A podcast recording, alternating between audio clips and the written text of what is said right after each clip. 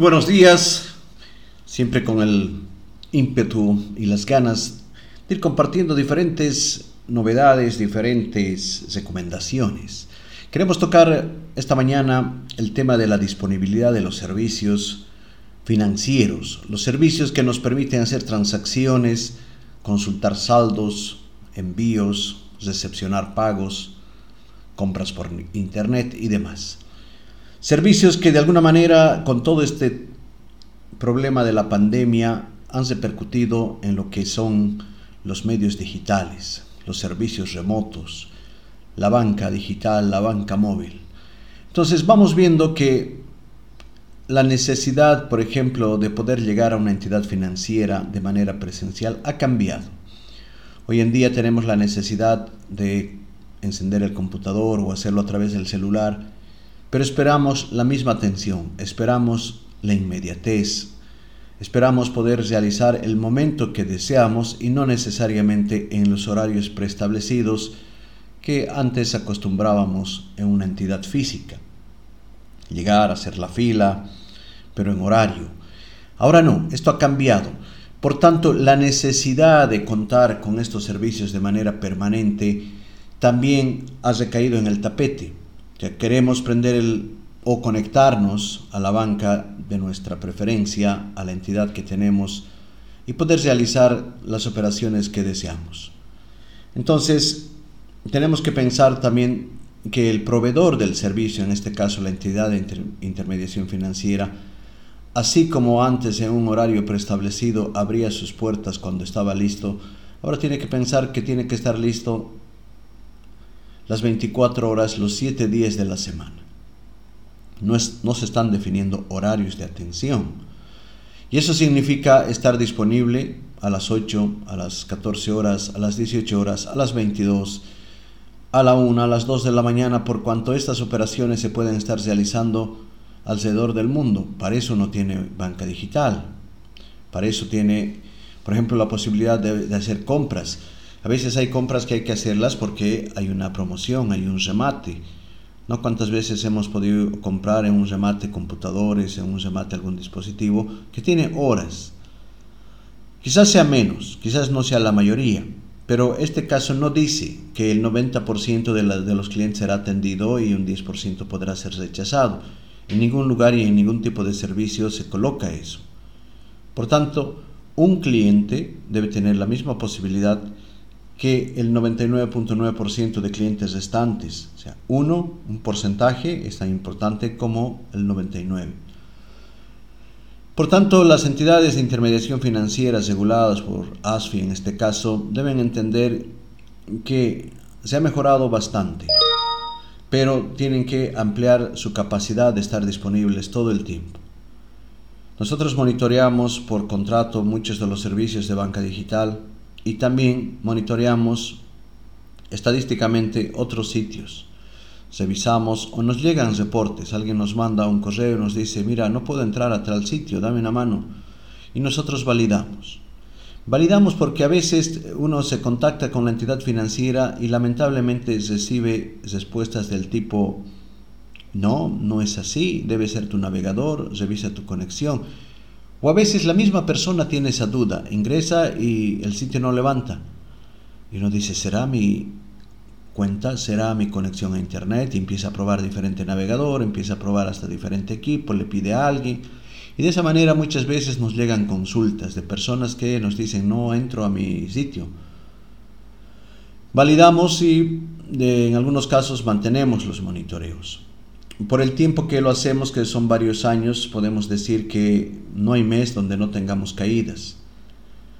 Y le llamamos caída porque no es una parada. vamos a pensar que hay diferencia entre no brindar servicios por paradas planificadas o por caídas de los sistemas, de los servicios, de las líneas, de los procesos. O sea, una caída no significa que el servidor esté eh, arruinado o tenga un tema de necesidad correctiva.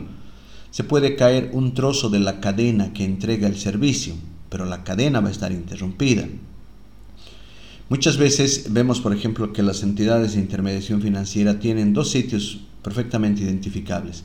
Tienen un sitio informativo donde está desplegada la información institucional, está desplegado, por ejemplo, todas las campañas, productos que lanzan, y desde ese sitio se direcciona al sitio transaccional, el sitio donde el usuario se identifica con una clave, un acceso, ingresa y está entrando a su sistema de servicios digitales transaccionales. Desde ahí va a ver sus saldos, va a ver sus cuentas y demás. Entonces, básicamente dos, porque muchas entidades pueden tener separado también banca personas, por ejemplo, banca empresas en diferentes servidores, por la cantidad de tráfico que se pueda generar u otro motivo.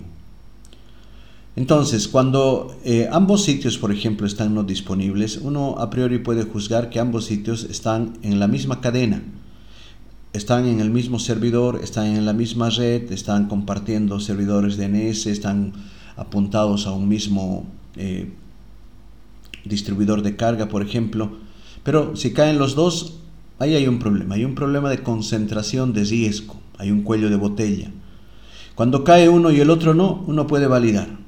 A veces uno se da cuenta, por ejemplo, que una de las mejores opciones hoy por hoy es colocar el sitio informativo hosteado en una nube pública o en un servicio de hosting externo que tenga las posibilidades. Es una buena manera, es una forma de reducir el riesgo sobre el sitio transaccional. Es como tener una fábrica, por ejemplo, y tener una oficina administrativa en pleno centro.